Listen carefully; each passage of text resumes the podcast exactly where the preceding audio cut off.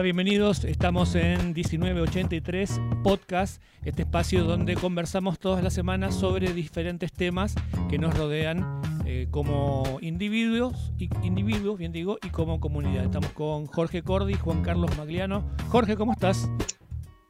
Bien, muy bien. Contento de estar otra vez con ustedes. Juanca. Bien, bien, bien. Y, por supuesto agradecido a Jorge que empezó con, un, con el tema que él, que él propuso. Porque un día, un día terrible me dijo, nos dijo hace un ratito. No, bien, todo fenómeno, me dice. Bien ahora. ah, bien ahora. Bueno, bueno, está bien, me alegro. Por eso dije felices o contentos, alegres de estar compartiendo con ustedes. Pero claro, entonces me alegro. Porque me, alegro que te, hayamos, que te hayamos levantado, digamos así, en la, mala onda del día. Bueno, claro, porque, porque en realidad uno de los temas que estamos por tratar, que estamos, que planificamos, entre comillas, planificamos para tratar hoy, es la mentira justamente de, lo que hablaba Juan Carlos. Eh, también vamos a hablar del fundamentalismo y si nos queda un poco de tiempo, vamos a conversar sobre los inventos de, sobre todo uno en especial que me llamó mucho la atención, inventos tecnológicos, vale la aclaración, de este 2020 que parece que pasamos sin hacer nada, todos encerrados, pero hay gente que se puso a inventar cosas y parece que le fue bastante bien. Arrancamos entonces con eh, la mentira. Jorge, ¿cómo, cómo, ¿cómo este tema que lo estás planteando para hoy? Bueno, la, pregunta inicial sería, eh, ¿todos mentimos? Y hay una respuesta muy franca, sí, todos mentimos, todo el mundo miente. Digamos, miente eh, sobre cuántas copas se tomó, miente sobre, qué sé antes de volver a la casa, ¿no? Miente sobre la frecuencia en la que van al gimnasio, por ejemplo. El precio de los zapatos nuevos, el precio que compró, eh, para decir cosas. Haber leído un libro, ¿no? Eh, que leyó un libro que nunca leyó, eh, porque no quiere parecer un, tonto. y, dicen personas que están enfermas, dice que digamos, tan sanas. O a, mí me ha pasado, yo durante mucho tiempo, cuando tuve, descubrí diabetes, eh, nunca no le dije nada a nadie. Bueno, no sé si no decir es, es una mentira, pero de, alguna forma, cuando me preguntan, che, ¿cómo estás ahí en cercano? Y le debería decir, mira, tuve este problema, me lo guardé, porque no lo quería decir. Eh, ¿Qué sé yo? Te dicen que te van a llamar y nunca te llaman. Otra mentira digamos, mentimos. Bueno, hay una estadística que dice que dentro de los 10 primeros minutos al conocer una persona, de promedio se dicen tres mentiras. O sea que si vos decís una, eh, hay otro que está diciendo cinco. Pero de promedio. vamos a vuelta. En los primeros 10 minutos en, que dos personas se conocen, hay seis mentiras. Seis mentiras. No, tres. Tres mentiras. Tres mentiras cada uno uno dice, sí, pequeñas cosas, ¿por qué mentimos, digamos? ¿Por, qué mentimos? ¿Por qué es tan grave la mentira para nosotros? Y lo tiro y para que ustedes opinen. A ver, mentimos porque eh, queremos, eh, digamos, a, veces consideramos que, hay una persona que necesitamos que crea que somos algo más de lo que somos. Eh, no importa en qué área, no importa en qué área, en la parte intelectual, se miente sobre cuántas relaciones tiene la persona, cuánto sexo tiene. ¿Cuántas veces por semana haces el amor? Ah, todos los días. Bueno, no sé, qué sé yo. Eh, Juan Carlos va a decir, ¿haces el amor o tenés sexo? Pero después lo, separamos, Juan Carlos. Eh, porque más o menos te voy conociendo. ¿La omisión, ¿La omisión es mentira también? ¿Cómo? ¿La omisión también es mentira? Bueno, eso es algo que me gustaría escuchar qué opinan ustedes. Y después eh, mentimos, mentimos porque queremos hacer este, este tema. Y después, eh, ¿cuál es el problema de la mentira? Y lo dejo picando. Que nosotros necesitamos saber que el otro, que el que tenemos enfrente, es predecible. Esto es una cuestión biológica del cerebro. El cerebro necesita caminos eh, fáciles y que pueda recorrer. Cuando vos sos una persona imprevisible porque mentís, porque decís una cosa y haces otra, o porque haces, eh, digamos, o porque no te das a conocer con la, verdad, entonces pasan dos cosas. Una vez nos, da miedo porque la persona, eh, porque no podemos evaluar a la persona, no podemos saber por dónde va. Entonces, es, hay una necesidad biológica de, de, de creer que el otro, que la otra persona, eh, no va a mentir, porque es predecible, que sus acciones son fáciles de, o sea, que podemos leer a la persona y saber qué es lo que va a hacer, como yo acabo de hacer con Juan Carlos, por ejemplo. Bueno, se lo dejo, ¿qué opina? Oh. Todo tuyo, Luis. Eh, bueno, este, me, quedo con eso último que estabas comentando, ¿no? Que, eh, a ver, este, ser predecible tanto para el que miente como para el que escucha la mentira, ¿no? Sí, o, sea, todo necesita. No, yo, a ver, sí, puede ser, no sé, lo, repito, a ver, nosotros, yo conozco una persona y me relaciono con una persona en una sociedad, en un matrimonio, en lo que sea. Yo necesito que haya coherencia para poder saber, para poder confiar, poder confiar en esa persona. Sí. ¿sí? Entonces, incluso sin confiar, para poder predecir qué es, lo, que va a hacer, que no sea una persona imprevisible. O sea, que yo pueda entender qué es lo que va a hacer, cuál es la reacción que va a tener ante determinados hechos y que si me dice que, vas, que, que está haciendo algo, que está sintiendo algo, ¿eh? muchas personas dicen te amo y no lo sienten. Esto, todo lo hemos pasado una vez en la vida, o lo hemos hecho nosotros, lo hemos, o lo hemos sufrido. Eh, entonces, ¿cómo, es para, que uno, para que uno sea previsible o para, para que sea previsible la persona, uno acepta la mentira o uno dice mentiras? ¿Cómo es el planteo? No, lo que yo pienso es que eh, las personas necesitamos entender, yo te conozco a vos, si vos me mentís, en realidad, ¿por qué me molesta que me mientas? ¿Cuál sería el problema? cuál es el problema de que vos, de que yo te descubra mintiendo? Si yo miento, yo también miento. O sea, mentimos todos. Todos decimos mentiras. A veces mentiras piadosas, mentiras que, sociales. Hay mentiras que ya se sostienen por años. Bueno, ahora, ¿por qué molesta? ¿Cuál sería el problema? Si todos mentimos, ¿por qué no aceptamos la mentira en el otro? Lo que nos pasa, sí, dale. No, no, no, yo lo que eh, pensaba era, era en una categorización de las mentiras, ¿no? básicamente. ¿Cómo estás? Bien, pero te duele justo el estómago. Bueno, le anda contando que te duele el estómago. ¿Es una mentira? Sí, es una mentira, técnicamente. Ahora, la incidencia que tiene esa mentira en la vida del otro no, no, es, no es gran cosa. Ahora, eh, se viene una, bomba atómica. Depende. No, claro, se viene. Ahí, ahí, sí, ¿no? No, por eso digo, hay que categorizar por ahí las mentiras, ¿o no? De acuerdo, pero suponé que, eh, digamos, es, una mentira que vos, podés decir, ¿cómo estás? Bien, y te duele el estómago. Entonces vos, pero si es tu amigo, vas a decir, che, ¿por qué no me decís que te duele, te duele el estómago? Porque si te duele el estómago, yo soy tu amigo, quiero saberlo. Por ejemplo. ¿Por qué? ¿Por qué? ¿Qué nos pasa? ¿Qué nos molesta tanto de la mentira? Bueno, yo creo, yo lo primero que, hago es remitir a la película Mentiroso, Mentiroso.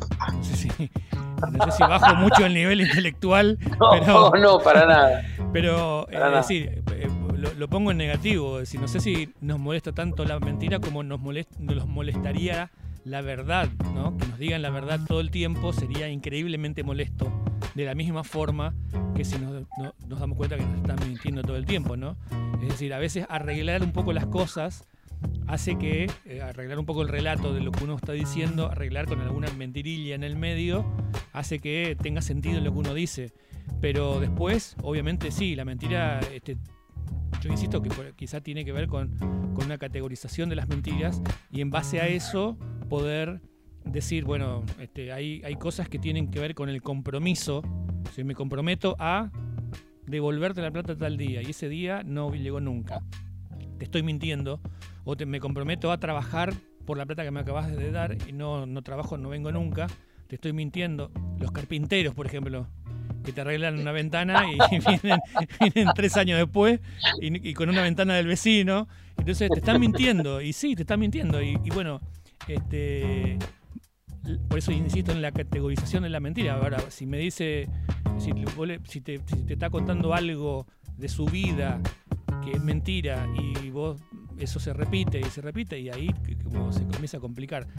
No sé si yo me compliqué, pero me parece que va por ahí. Juanca, te dice algo. Juanca. Sí, yo, sí no, estaba, escuchándolos atentamente. No, yo, a ver, ¿cuál es el primero que cuál es el concepto de mentira? Es básicamente faltar a la verdad. Entonces, obviamente, todos alguna vez mentimos. Y todos seguramente mañana nos levantaremos y diremos alguna mentira. Esto está, fuera de toda duda. O sea, para mí no, no, no esto no, no, me cabe, digamos, la idea de que una persona no, no, no diga alguna mentira durante el día. El tema es, digamos, cuál es el daño o la capacidad de daño que puede llegar a tener esa mentira. Pues yo recién le, escuchaba, por ejemplo, el ejemplo ese que vos decías del amigo, ¿no? Eh, decía, bueno, yo soy tu amigo y por ahí quiero saber que vos estás mal. Y yo por ahí te puedo decir, bueno, yo como soy tu amigo no quiero que te preocupes. Que es la otra visión. Entonces, ¿qué es cómo lo ve cada uno, digamos, se justifica en cierto modo, digamos, una mentira que la podemos llamar a esas que se llaman, antes se decían mentiras piadosas, ¿viste? Se les ponía un nombre, un, nombre medio relacionado con la religión, ¿viste? Sí. Ahora, esas mentiras me parece que las cometemos todos los días eh, y, que hay un montón, digamos. Ah, pues, después hay otras mentiras que, que yo creo que sí son las, complicadas, que son las que alteran de alguna manera la vida del otro, de a quien vos le mentís. O sea, si viene alguien, viene un amigo y te dice, che, Juanca, ¿me podés prestar dos mil pesos porque necesito? Y vos le decís, no, no tengo, y tenés para prestarle, te estás alterando la vida. Porque por ahí él contaba con ese dinero para solucionar algo. Pero me parece que entonces a veces la categorización de mentira, que es un poco lo que planteaba Luis, me parece que está en relación a cuál es la capacidad de daño que tiene esa capacidad que tenemos todos de faltar a la verdad todos en algún momento, no sé, bueno, yo por lo menos me imagino que, que por lo que contaba Jorge también, en algún momento hemos tenido una pareja en la cual hemos mentido. ¿Por qué? Y bueno, porque a veces nosotros no sabemos lidiar tampoco con la verdad.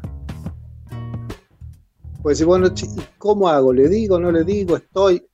Es complejo, o sea, pero que mentimos, esto me parece que no hay absolutamente ninguna duda.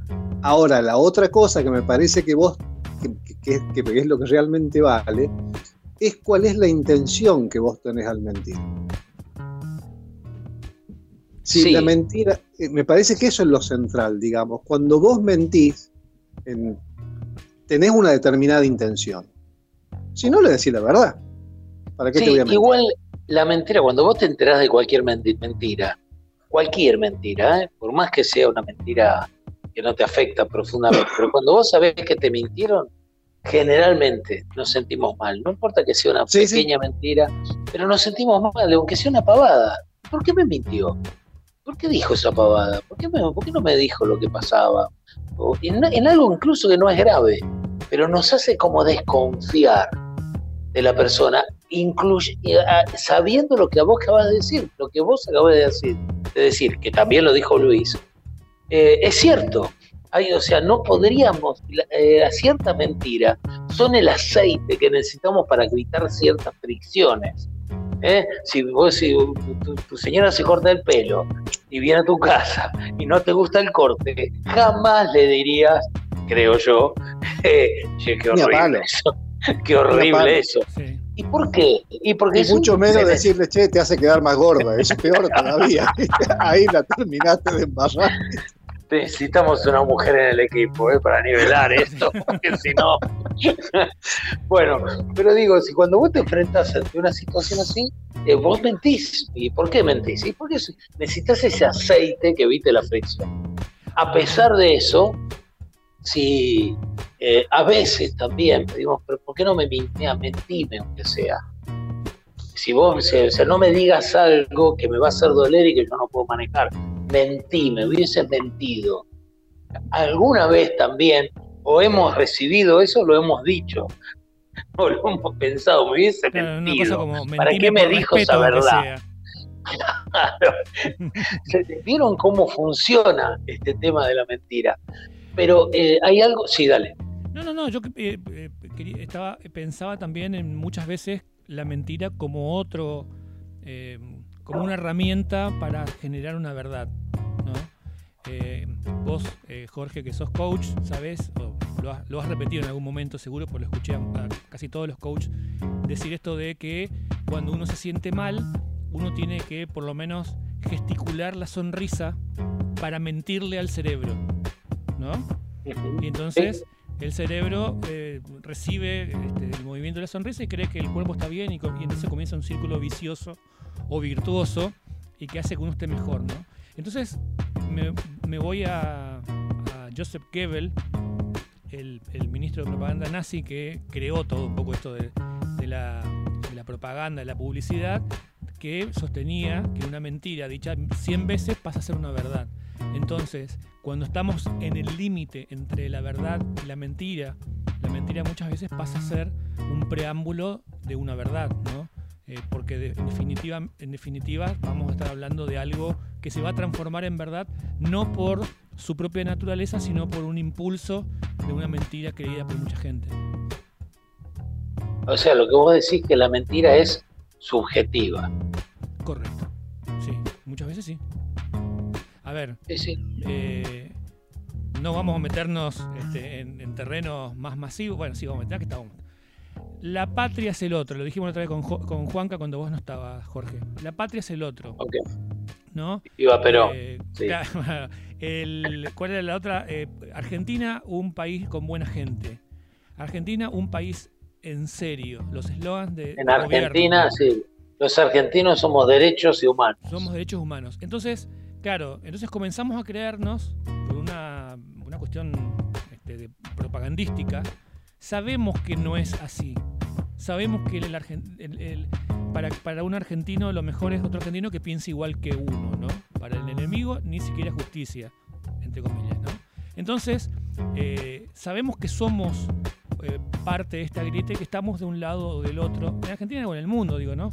Y entonces eh, sabemos, por, más que adiramos, seamos adherentes, digamos, a este, a este proyecto político, sabemos que, que la patria no es el otro, el otro distinto, es el otro afín, ¿no? Pero igual nos gusta creer eso. Y cuando nos gusta creer una mentira, no sé si pasamos a ser fundamentalistas, Juan Carlos, ya que estamos así, estoy hilando un tema con otro, ¿no? Pero nos gusta creer una mentira y esa mentira, ¿quién nos puede decir que es, o no mentira, o si es verdad o no?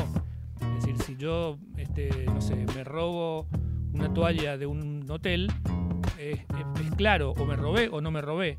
Ahora, si estoy hablando de un país que va hacia adelante, que va mirando, vamos a unir a todos los argentinos. No, no, me estaría cerrando porque no veo dónde está esa acción para unir a los argentinos, hablando políticamente, ¿no? Sin embargo, otro podría decir, no, claro que no estamos uniendo. Entonces comienza a ser una cuestión tan subjetiva cuando hablamos de cosas concretas y sí, está bien, necesitamos mentir, es como un aceite que hace que se generen las relaciones humanas sin roces, pero cuando hablamos de situaciones sociales, como que ahí ya se comienza a diluir qué es mentira y qué es verdad. Juanca. Claro, pero ahí no. Ah, perdón. Perdón, no, no, no, Jorge, Jorge, perdón. No, no, una cosita sola. Digo, la constitución es una propuesta, no es una realidad. Incluso muchas, muchas leyes son una propuesta y no son una realidad. Yo creo que hay, hay, hay eh, propuestas, hay, hay dichos que se dicen, che, la patria es el otro, para tomar uno que va a generar grieta. Eh, la patria es el otro. Bueno, puedes puede decir que es una mentira o puedes decir que es una propuesta. Es algo que nosotros queremos creer, que es algo que nosotros queremos que, que, sea, que sea una realidad. Se puede proponer así. Ahora, cuando yo te digo, mira, fui a tu casa y había un vidrio roto y el vidrio no estaba roto. Vos podés hacer lo que decía Juan Carlos, que es, che, bueno, pero eso me afecta, no me afecta.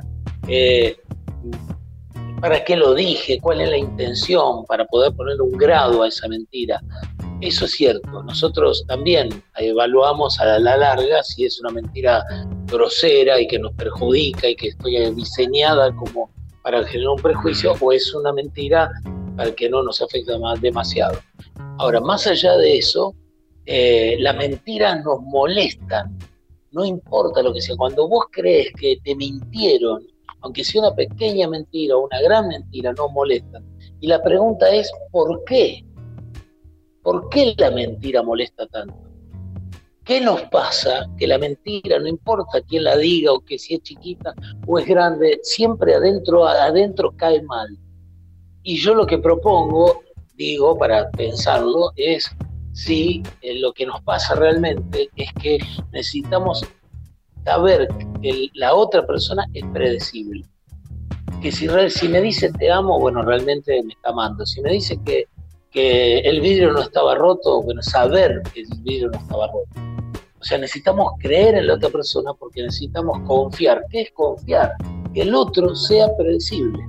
Porque creo yo que tiene una base biológica esto, como siempre traigo yo, vos no te gusta Luis, pero me parece que hay una base biológica para esto, que es que el cerebro necesita eh, saber dónde moverse. Nosotros, si un día te cambian la puerta, un día la puerta de tu casa abre para un lado, el otro día abre para el otro, el otro día en donde estaba la puerta hay una ventana, y el otro día donde las paredes se cambian. Bueno, eso es un esfuerzo enorme para el cerebro porque tiene que repensar, recordar, estar trabajando y, te genera eh, digamos, eh, te castiga, castiga, te castiga y no, te quiere dar premios. Eh, yo creo que pasa por ahí. Lo tiro, eh, lo tiro. Sí. Ah, pero perdón, una última cosa, Juanca. Al, al único que no le decimos mentiras es a Google. Y después cerró, cierro con eso. Dale, Juanca. Bueno, yo creo que en realidad a Google le mentimos todo el tiempo. o sea, te voy a ser sincero, digamos, vos ves, digamos, lo que pone la gente y no tiene absolutamente nada que ver con su vida personal después, eh, cuando, uno, cuando uno los conoce, digamos. ¿no? no, pero lo que busca la gente. Ah, lo que busca la gente, y bueno, lo que busca la gente también a veces indudablemente es la mentira que fortalezca su propia certeza en Google. Entonces es, muy es, complejo el tema. Ahora, retomando eso que vos decías, bueno, ¿por qué, ¿por qué nos molestan las mentiras? Yo, no sé, yo debo ser un bicho raro, te digo la verdad, lo, reconozco. Eh, hay, hay, hay, situaciones que para mí está muy relacionado con lo que planteabas un rato. Si te modifica o no te modifica realmente tu vida. A mí la, las mentiras esas cotidianas que te pueden decir, qué sé yo, sí, te hace sentir un cachito, ¿viste? Decime, ¿para qué me mintió? Pero no es una molestia que, que perdure no es una cuestión, viste, que, me envenene o que pierda confianza en esa persona. Encuentro un amigo, le dice, ¿cómo anda? Y el tipo está, viste, en la casa, en cama, con 45 grados de fiebre, y me dice, no, estoy bien, estoy fenómeno, y después se recupera, y digo, bueno, no me quiso preocupar, viste, que yo lo entiendo, no es una cuestión que me moleste. Se me pasa, digamos, esa molestia, porque indudablemente, viste, se me molesta, pero, pero es una cuestión instantánea o sea, es, como la, reacción natural que tenemos, que, tal vez esté un poco relacionado con eso, con la cuestión biológica esa que planteabas vos. El, tema es, digamos, en serio, para mí sigue siendo lo otro, ¿no? Eh, ¿Cuáles son las mentiras en todo caso que a vos te hacen perder confianza en la otra persona? Y que indudablemente también todos en algún momento lo hemos hecho, ¿viste? O sea, esto, a mí no me queda ninguna duda, digamos. Yo, hice, cada, yo hice, cada, lío, Juanca. Yo hice cada lío. La, hemos hecho, y la hemos sufrido, ¿viste? Esto, esto, está, claro. O sea, pero bueno, esas son por ahí, ¿viste? Y después muchas veces, inclusive con muchas de esas personas a las cuales uno les dañó objetivamente mintiendo o se sintió dañado, muy dañado objetivamente mintiendo, eh, después uno logra entender cuál es el motivo por el cual en ese momento y después tiene una relación espectacular, ¿viste? Con, esas personas. Eh, yo, a ver, forma parte de nuestra vida y forma parte también de lo que es la simulación social. O sea, forma parte, digamos, el, hecho de muchas veces eh, aparentar lo que uno no es. Pero no solamente muchas veces para arriba, sino también para abajo. No para sobrevalorarse uno con respecto al que te está mirando, sino muchas veces también para infravalorarse con respecto al que te está mirando. Porque depende de las reglas del juego muchas veces en las cuales vos te moves. Claro. O sea, si vos estás con alguien que es muy poderoso y vos todavía no tenés la fortaleza como para hacerle frente, lo más probable es que le mientas respecto a tu inteligencia. Para que el tipo se sienta, digamos, él sobrevalorado con respecto a vos. O sea, pero forma parte, digamos, de la convivencia social. Por eso te digo que muchas veces eh, me, da, la impresión que todos nos fijamos en los errores de los demás, pero no nos fijamos muchas veces en los errores propios, los que, que tenemos nosotros, todos, todos los días, cotidianamente, y que, bueno, precisamente como, como es un hecho natural el tema de que la mentira existe en la sociedad, cuando vos lo ves en el otro, en realidad lo que estás viendo es el reflejo de la propia imagen que vos a veces has dado.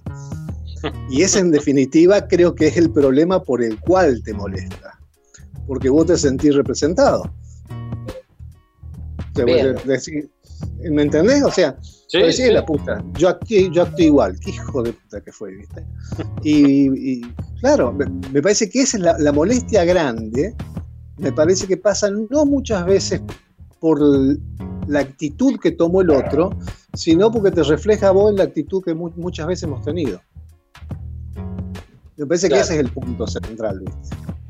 Bueno, yo la verdad que me parece que, entre el cerebro que quiere este, validar todo más o menos de la misma forma y eh, enojarse porque uno ve en el otro lo que uno tiene, me parece que por ahí vamos cerrando el, el círculo de la mentira, ¿no? Sí, señor. Bueno, si cerramos la mentira este, y nos vamos a, algo, a, un costadito nada más, llegamos al fundamentalismo. Cuando creemos un montón, bueno, se digo, estoy haciendo el, pase nada más. Este, así, cuando creo mucho en la mentira, me imagino, no sé, Juan Carlos, ¿cómo es el tema del fundamentalismo?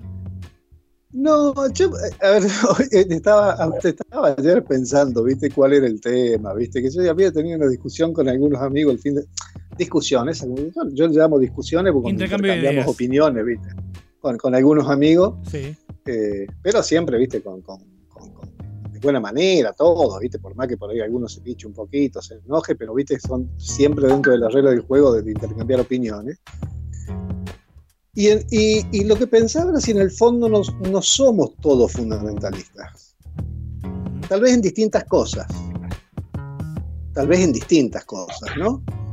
Pero, y entonces me, precisamente ese era uno de los temas que estábamos, que discutábamos, entonces él en un determinado momento él me dice, lo de pase, vos sos un fundamentalista. Y le digo, sí, soy un fundamentalista, le digo, la verdad, lo reconocí, soy un fundamentalista, para mí los chorros son chorros no me importa qué partidos son, no me vengan a, ver, a, verse con el proyecto político y todo. ¿Te imaginas de qué tendencia política era el amigo con el cual estábamos discutiendo? es, previsible. Pero en el fondo también uno actúa muchas veces de esa manera, ¿no? ¿Cómo podemos definir eh, el fundamentalismo? A ver, para, nivelar, digamos, la charla. Y me, parece que es a veces la, la incapacidad de entender la posición de los otros. Básicamente es eso. La falta de empatía eh, y de... no, sé si, no sé si la palabra justa es ser empatía, tal vez lo sea, pero sí la capacidad de no procesar, digamos, la forma de pensar que tienen los que piensan diferente a vos. Eso me parece que es la, eh, es la, es la cuestión, ¿viste?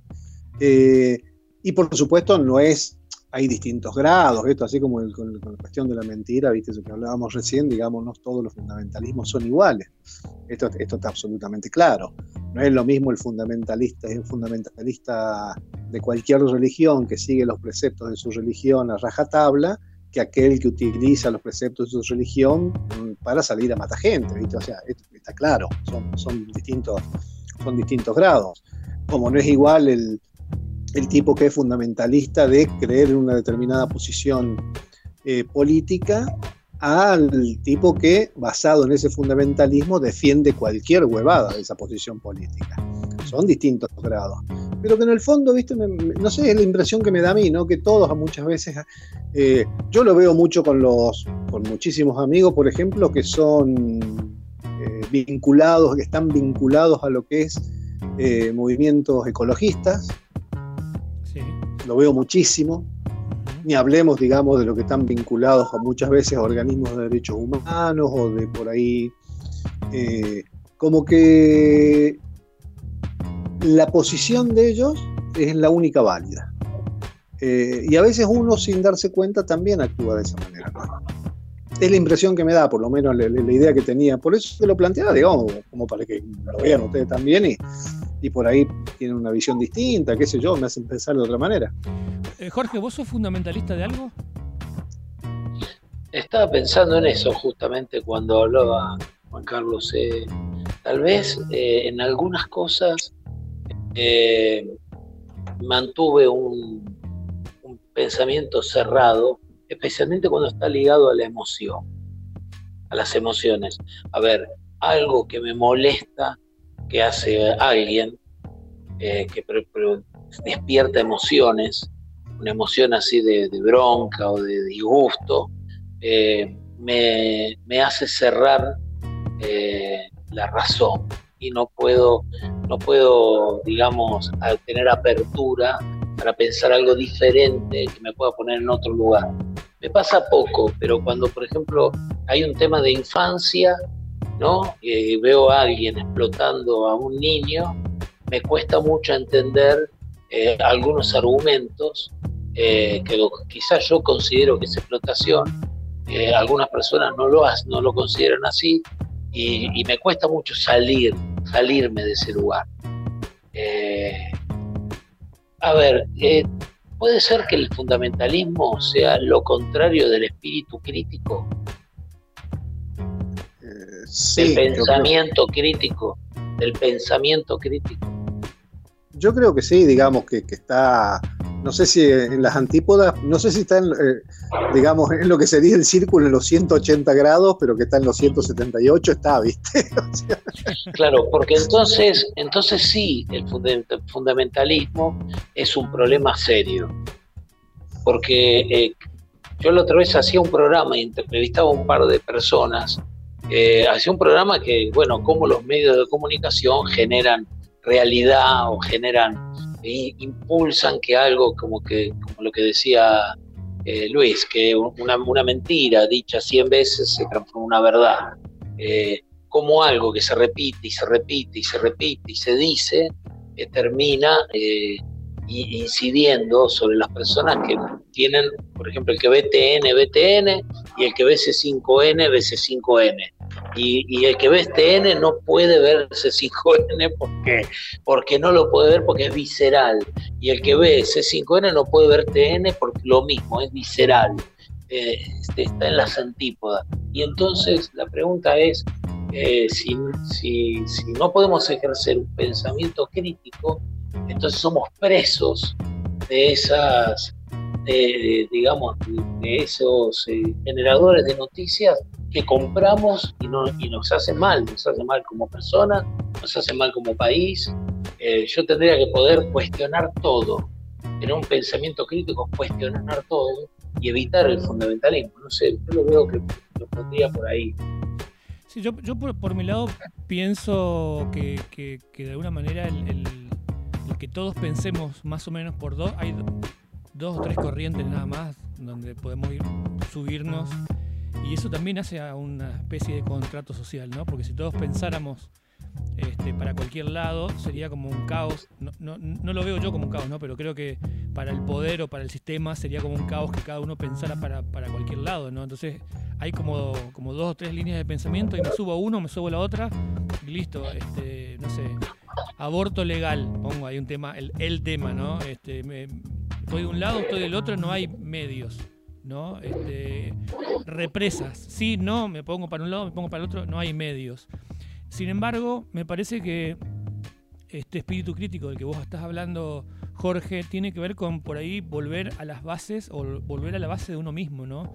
Volver a mirarse a uno mismo y lo que también decía Juan Carlos, ¿no? Un chorro, un chorro, un ladrón este, es un ladrón, punto.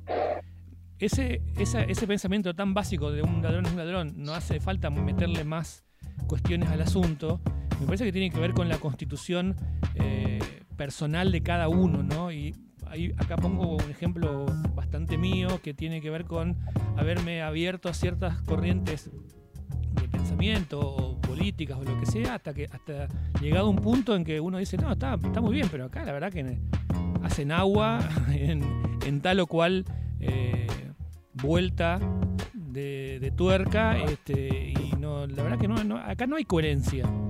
Entonces te ves bueno, hablando de fundamentalismo, te, ves, te encontrás con un grupo de trotskistas, ¿no? Y que comienzan a eh, dividir al mundo en coherencias o incoherencias eh, de, la ideología trotskista o del comunismo o lo que sea. Y terminan siendo hincha de River, por ejemplo, ¿no? Que no es menor, porque me acuerdo en un momento que una persona me decía, no, bueno, todo era este, estaba basado en el trotskismo y terminaba siendo, terminaba eh, desesperado para, saber cómo salía arriba. Le digo, vos tenés que ser de otro club para si querés ser tan coherente, no tan fundamentalista. Entonces me parece que en algún caso eh, haber pasado o haber, eh, haberse relacionado con un montón de grupos fundamentalistas justamente, grupos muy cerrados, como los trotskistas, como los peronistas, como los radicales también, como cualquier grupo, como los ecologistas. Eh, y, hasta que llega un punto en que uno compara esa, esa visión o esa ideología con lo que uno es internamente y uno dice, bueno, sí, la verdad que, como dice Juan Carlos, o es ladrón o no es ladrón. No, pero en realidad viste que, ah, ah, no, y ahí uno se vuelve a comparar consigo mismo y termina socialmente solo, ¿no? Porque al final uno no puede estar este, ni con uno ni con lo otro, porque al final terminás, este, digo, contrariando eh, ese fundamentalismo y terminás siendo una piedra en zapato para esa gente fundamentalista. No sé si me explico. Sí, sí, sí, Dale, No, dale, Jorge. no, dale, Bueno, no, no, una cosita, una, una cortita. Eh, tal vez las instituciones, la escuela, la iglesia, eh, en los, partidos políticos. Tal vez las instituciones que creamos se nutren de los fundamentalismos, porque se anda a ser crítico en la iglesia, anda a tener un espíritu, un pensamiento crítico en la iglesia, anda a tener un pensamiento crítico en la escuela, anda a tener un pensamiento crítico en un partido político. No hay, no hay apertura. No Es como vos decís, es como que que te expulsa, terminás solo, porque simplemente, pero sin embargo, es fundamental para los tiempos que vienen, los tiempos actuales, sin duda, el, pensamiento crítico y evitar el fundamentalismo de todo tipo. Pero vos, vos decís, si, Juan Carlos dice, los chorros son chorros, y yo, yo si, si él dice eso, yo tengo que poder pensar diferente, decir, che, pero los chorros son chorros realmente. Y poder eh, digamos, ejercer una forma de pensar diferente. Y eso me alejaría de, contarlo.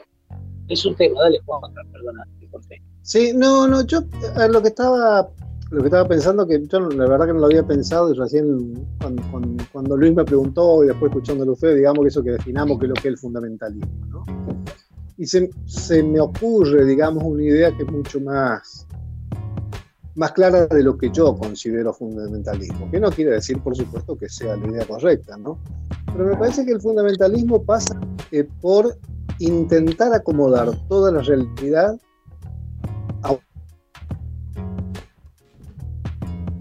a... perdimos, Juanca? Ajá. No, no, no, no. ¿Me escucha? Ahí está. Ahora, no, ahora digo se, que, que no sé si se cortó, escucha. se cortó, se cortó. Acomodar Ah, la no, realidad que- a, ahí Ah, se quedó. ah, se había cortado. No, a un preconcepto que uno tiene. O sea, yo tengo una determinada forma de pensar, entonces toda la realidad que me circunda la tengo que llevar a esa determinada forma de pensar. Esta discusión que teníamos con un amigo estaba dado por, no sé si ustedes supieron, esta situación que se dio en eh, Mendoza, donde una, la Corte Suprema de Mendoza eh, da de baja, o sea, como es que con- con- cuando un fallo llega a la Suprema Corte la, y, lo, La ratifica. y lo da vuelta, lo no lo rectifica, Lo digamos, ratifica, lo ratifica. Sí, sí, sí. claro, claro, lo rectifica porque la Cámara con anterioridad había eh, condenado a una madre que había sido testigo durante muchísimos años sin hacer absolutamente nada de la violación de la hija por parte del, del padrastro. Y por supuesto al padrastro también, viste, lo había condenado. Entonces lo que me planteaba que había que tener una, una, eh, una justicia con ideología de género, entonces que la Corte Suprema, el o Superior Tribunal, no sé cómo se llamará en Mendoza, el máximo tribunal en Mendoza, había actuado bien, eh, dejando sin efecto la condena que sufría la mujer. Y a mí se me pelaron los cables, te digo la verdad. Acá tenemos nuestro propio caso. Acá tenemos el caso de Mario Bando, viste, que mucha gente la ve perspectiva de género, loco, le entregaba, están las declaraciones de la chica en cámara Gesell, viste, de las dos nenas. Que imposible que se pongan dos nenas de esa edad de acuerdo en mentir en lo mismo en cámara Gesell, viste. Entonces, vos tratás de acomodar, vos partís. Tengo la idea de la ideología de género, viste, el patriarcado, todas esas cosas, viste, que algunas cosas son ciertas, otras son bastante raras, te voy a ser sincero, por lo menos para mí pero vos acomodás todo, todo en función a eso. ¿Hola? Sí, sí, sí. te- te- estamos pensando Sí, en realidad lo que estás diciendo. En- entonces, viste, es, es- eso para mí termina siendo el fundamentalismo. ¿Viste? Vos tratás, yo estoy en contra de la, no sé, por, ponele, el tema, el tema del aborto. Otra discusión que también tuve este fin de semana con un, con un amigo de, de Córdoba. Donde, eh, bueno, él planteaba, viste, todos los celestes son, son, viste, unos hijos de puta, qué sé yo, que no le importa la sociedad, co- cosa que es una animalada total, porque no es cierto pero a su vez también muchos celestes dice todos los que están con el pañuelo verde son unos, que es otra animalada total, digamos, porque tampoco es cierto, porque estaba.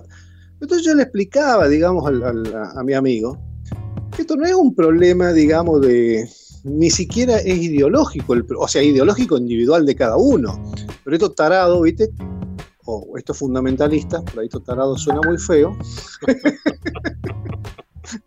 llevan todo como si fuera una cuestión partidaria. Entonces yo le explicaba, le decía, te voy a dar el, caso de Misiones, yo no me voy a poner a discutir de Córdoba, que, más, que lo sé también, digamos, pero con, no con todos los diputados que tiene Córdoba. Digo, en Misiones tenemos tres senadores, siete diputados, le decía. Tres diputados del Frente Renovador de la Concordia, aliados del gobierno nacional, los tres votan en contra. Dos diputados de Cambiemos. El de la UCR vota en contra. El del PRO vota a favor de la ley. Dos diputados del Frente para la Victoria. Uno, Cristina Brites, que vota a favor, y otro que es Cacho Bárbaro, que vota en contra. De los tres senadores, los dos del Frente Renovador, aliados del Gobierno Nacional, votan en contra. El único senador que vota a favor es el del PRO. Entonces, ¿de qué problema partidario me estás hablando? ¿Se entiende, no? Correcto, sí. Pero sin embargo, él te lo planteaba, viste, como que era la derecha, viste, son lo que no quiere. Hermano, ¿A alguien le queda duda, digamos, que el PRO es un partido de derecha, No, económicamente? no. Y sin embargo, los dos, los dos representantes del PRO en Misiones votan a favor del proyecto de ley. Pero en la cabeza del fundamentalista es imposible notar los matices. Claro, No eh, le- ahora, sí, perdón. Sí, no, no, no, dale, dale. No, no, digo, ahora, eh, yo creo que en la política no hay fundamentalismo. Ninguno, digamos en los políticos, en los diputados, no hay ningún fundamentalismo. No, de los, dirigentes no, de los dirigentes no me En los dirigentes no. O sea, votan de acuerdo a otras cosas, lo que genera poder. Incluso se, se pueden sentar y decir, vos votás esto, vos votás aquello. Viste, yo quiero votar por acá porque mis votantes van por acá y no me los quiero tirar en contra. Eh, es por conveniencia. Ahora, a mí me extraña mucho que, que la gente común eh, hable, de, por ejemplo, de, cómo vota un diputado, cómo vota un senador, eh, pensando que en realidad es pues, por la derecha o por la izquierda. Eh, no lo único que les importa es cómo generar poder, cómo ganar votos o cómo mantenerse dentro de la lista sábana que después, por la que la gente después lo va, lo va a votar. Me parece que no tiene nada que ver con, una cuestión de ideologías. Eh, por lo menos la experiencia que yo tengo en, lo que es la política, no creo que haya ninguna intención ideológica. Es simplemente. No, yo, estoy de acuerdo. Yo estoy, de acuerdo con vos, digamos. El problema es cómo la gente lee eso. Claro, bien, que perfecto. o sea, que, que, que los dirigentes, digamos, hacen lo que muchas veces les conviene y no lo que creen honestamente ellos que deberían hacer, pero eso no me queda absolutamente ningún Sí, sí, no, no, no tienen ningún, lamentablemente, ¿no? Funciona así el poder. Ahora, la gente, por eso hablo del, pensamiento crítico, ¿no? Qué difícil que es y qué necesario, qué fundamental para construir una sociedad más equilibrada y una sociedad que donde haya más, donde haya posibilidad de transformación. ¿Qué hace el fundamentalismo? El fundamentalismo iguala fuerzas y después es muy difícil generar cambios, generar transformación. Eh, me parece a mí, ¿no? Que cuando, cuando eh, cada sector es fundamentalista, lo que vos te falta son puntos de acuerdo. Vos fíjate que cada vez que hay un problema, dice, tenemos que llamar a, una, a un diálogo nacional. ¿Qué es lo que están proponiendo? Y están proponiendo que, bueno, mira, eh, deja un poco tu, tu idea de, lado y escuchar la idea del otro y, buscar cuáles son los puntos de acuerdo, no los puntos que te separan. Eh, y desde ahí empezar a construir. Bueno, creo que es fundamental esto, que, exista, pero que no existe. Y creo que el problema que tenemos para construir una sociedad justa tiene que ver con eso. Bueno, eso me acuerdo una charla que tuvimos justamente con Juan Carlos este, a principios de año, justo cuando arrancaba la pandemia, cuando alguien proponía, este diputado proponía una mesa de diálogo y del otro lado la persona decía, no, esta mesa de diálogo no existe porque acá cada uno va con sus fundamentalismos. Entonces nosotros nunca vamos a poder salir de una mesa de diálogo con algo positivo o con una conclusión porque cada uno es fundamentalista de sus propios intereses. Y me parecía que lo que estaba diciendo era eh, este, bastante eh, cierto, ¿no? Es decir, cada uno va con, con, sus mandatos eh, partidarios o ideológicos y después anda a, cambiarlos o anda a, negociar. Entonces, por ahí esa mesa de diálogo que se habló, se habló desde siempre, vamos a juntar una mesa multisectorial. ¿Y cómo vas a juntar unos con otros si cada uno es fundamentalista de su posición y no quiere ceder nada dentro de ni, ni, en lo económico, ni en lo político, ni en lo social, ni en lo intelectual, ni en nada. Se quiere ceder y no hay una, una posición empática con el otro, sino simplemente ir a defender sus propias posiciones, ¿no? Sí, sí, seguro. Sí, me, acuerdo de las conversaciones. Así que bueno, este, bueno, nos quedan, a ver cuánto, 10 minutos a ver si eh, puede entrar un tema mío en alguna de nuestras charlas. Obviamente. Este, bueno, les cuento. Este, hay una revista que se, importa el, nombre, Sarasa, este, que acaba de publicar los 50, los 50 inventos más innovadores del 2020. Hay inventos que son fabulosos, ¿no? que a mí me parece por lo menos fabuloso, desde una silla de ruedas eh, con sensores, una silla de ruedas este, para, personas obviamente sin movilidad este, física y con sensores y este, hace las veces de moverlo, mover a la persona sin que se choque nada. ¿no? Por ejemplo, uno de los grandes inventos. Otro invento es como un cesto de basura donde se coloca el celular y ese cesto de basura es sanitizante, es decir, este, limpia el celular por, por, donde, por todos lados y además le carga la batería, ¿no? ¿Se lo, puede, se, lo puede, ¿Se lo puede adaptar para los políticos? ¿Ese es esto? Exactamente. Esa pero también le da, le da energía, le da batería. no, entonces no, deja, deja de lado. Deja, no, olvidémonos. bueno, y así hay 50 este, inventos, también hay aplicaciones. Eh, Duolingo creo que es va por tercer año consecutivo como una de las aplicaciones que, hace punta en eh, sobre todo en la enseñanza de idiomas para niños, ¿no? Pero uno de los, inventos que a mí me llamó más la atención es un invento, cuando no, oriental, la, verdad que no me acuerdo si era chino o japonés o coreano, pero por ahí andaba, que es un robot como el robot de la, de la Guerra de las Galaxias, eh, el, chiquitito, que está eh, programado para tener interacción con niños de entre 1 y 3 años para escuchen esta contradicción que me pareció fabulosa, este, para ayudarlos a socializar. ¿Entiendes? Es decir, un niño que no socializa, o, que, bueno, evidentemente tiene los padres haciendo home office en su casa, o está, eh, o no tiene hermanos, bueno, comienza eh, a tener, o sea, el, el aparato tiene una inteligencia artificial que comienza a leer literalmente, comienza a leer al niño, a escanear, diría yo, como para conocerlo y como, comenzar a enseñarle el lenguaje, etcétera, etcétera. La pregunta es, la tecnología, ¿hasta dónde nos va a hacer avanzar y hasta dónde ese avance obviamente termina siendo en un retroceso de nuestras sociedades, ¿no?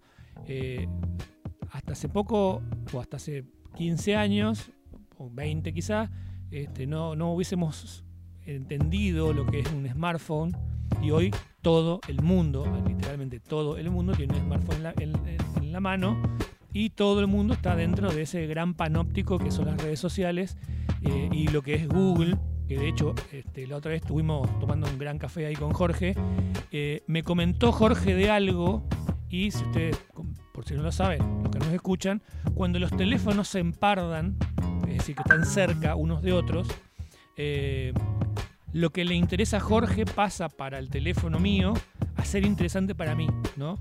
Y le cuento a Jorge que hay cosas que él me comentó que me, comenzaron a salir como publicidad, ¿no?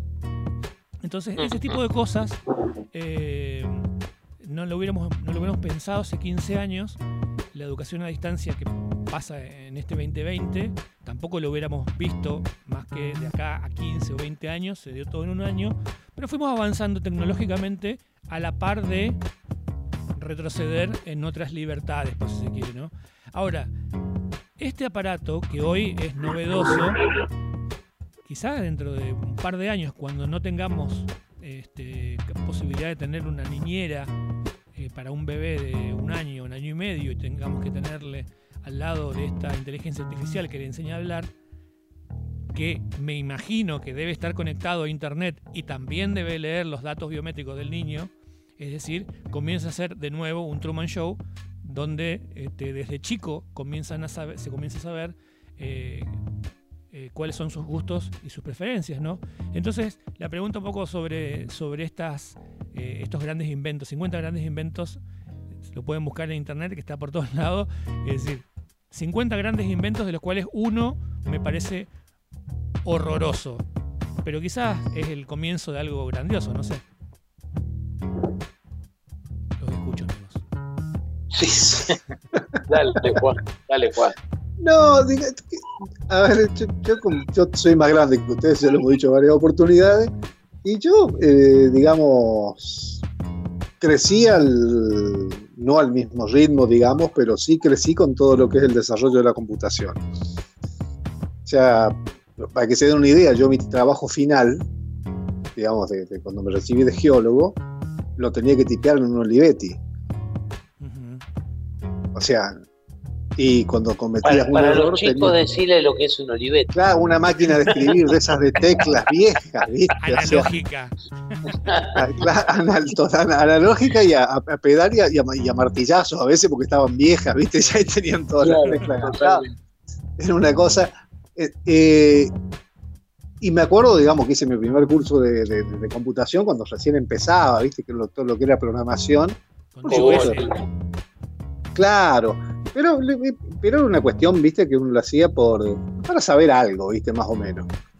Después, cuando, después que me recibía, a los dos o tres años, empezaron a salir las primeras PC, ¿viste? ¿Qué sé yo? Todo eso y se empezó a desarrollar mucho más. Y, y, siempre está el debate este, digamos, que es el que plantea vos, Luis, porque es histórico también, digamos, de la revolución industrial, de hasta dónde los avances tecnológicos van a cambiar de alguna manera los, los modos de vida de la humanidad. Y obviamente que los van a cambiar. Ahora, yo creo que en general, en general, no digo que en todos los casos, ¿eh? sino en general, todos esos avances tecnológicos han servido para que la humanidad viva mejor en general, no digo que todos, ¿eh? o sea, no digo que es una cuestión. Ahora, el tema pasa que creo que alguna vez lo conversábamos con Jorge, hasta dónde somos capaces los seres humanos de sostener este crecimiento al ritmo de consumo que tenemos de los, de, la, de los recursos existentes en la Tierra. Porque todos estos avances tecnológicos también implican necesariamente una utilización de recursos naturales.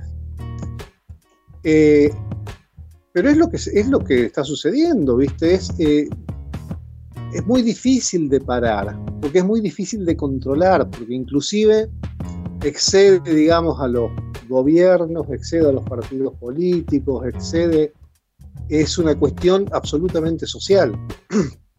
Vos, eh, existen, digamos, numerosos intentos en distintos lugares del mundo de tratar de eh, limitar el acceso, por ejemplo, a las redes sociales. Los únicos países que los pueden hacer son aquellos en los cuales no existe la libertad, como China, Corea del Norte. En el resto de los países es imposible. ¿Por qué? Porque el ejercicio de la libertad también es el que le permite a la sociedad, digamos, decidir si quiere avanzar o no en la utilización de todos esos avances tecnológicos. Lo que pasa es que también es cierto, digamos, como nosotros tenemos toda una historia atrás, todo un desarrollo teórico atrás, toda una serie de lecturas, toda una serie de vivencias, nos asusta o nos espanta o nos parece horroroso, como decías vos recién, el, Luis, las perspectivas de todo esto, ¿no? ¿Te puedo interrumpir un minuto, Juanca? Sí, sí. Mira, eh, yo creo que lo que está pasando hoy, digamos, siempre es lo mismo, lo que pasa en el momento nunca pasó. Pero esto que, esto que estamos enfrentando, Google, Google recibe por día, por día, 8 billones de gigabytes de datos. 8 billones de datos nuestros. Cuando interactuamos, ahora que estamos hablando, eh, o sea, la cantidad de datos que recibe sobre la humanidad es gigante. Cuando vos tenés esos datos y tenés capacidad de procesarlos para ordenarlos y eh, poder de alguna forma analizarlos o lo que una inteligencia artificial, que no es una cosa del futuro, es una cosa muy actual. Cuando tenés capacidad de procesamiento, tenés capacidad de almacenamiento y, y tenés una inteligencia artificial que maneje esos datos, bueno, yo creo que eso va a cambiar literalmente la faz de la Tierra y va a cambiar la forma en que nosotros eh, vivimos. Yo creo que la está cambiando, pero cuando todavía no está totalmente organizado.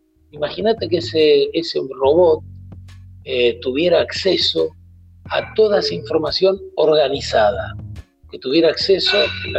¿Vieron la película Her alguna vez? Sí, sí, sí, claro la vieron, uy, qué bueno.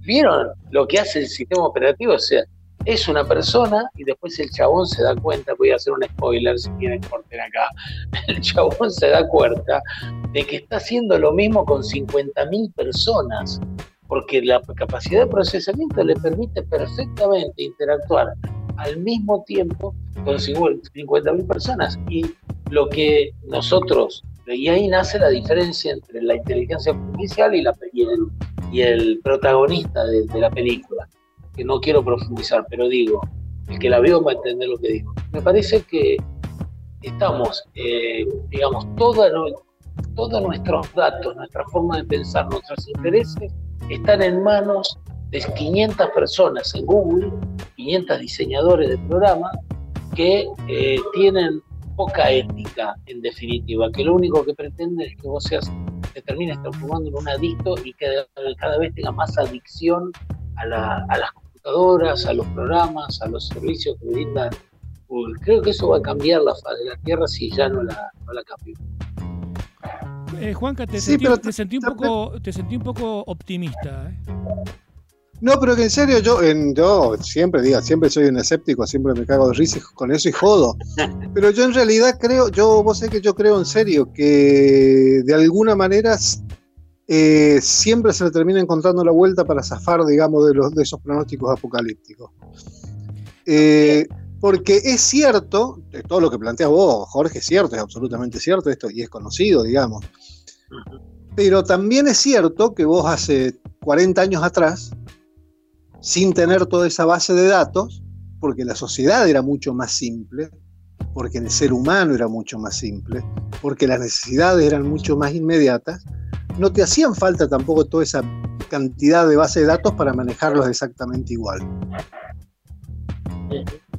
porque digamos las vivencias de las sociedades hace 40 años, o sea, no hacía falta que manejaran, eran más simples.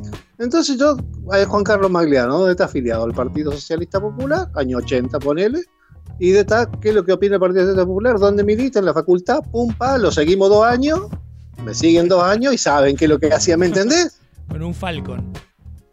Pero claro, ¿viste? O sea, pero, pero esto fue lo que, lo que pasó, digamos. Esta es la realidad.